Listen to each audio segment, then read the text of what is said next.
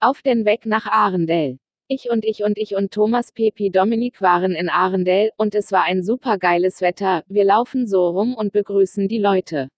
Dann wollten wir bei dem Bäcker richtig lecker Brötchen essen, der Bäcker sagt, na was wollt ihr denn?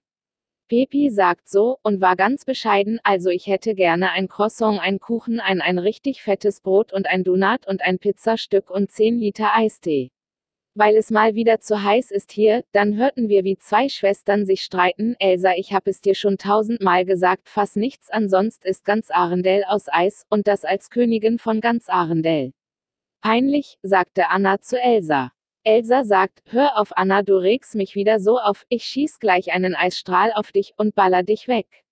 Anna sagt, was aber ich bin deine Schwester Elsa, wie kannst du sowas sagen, und dann schießt Elsa mitten auf den Marktplatz einen Eisstrahl.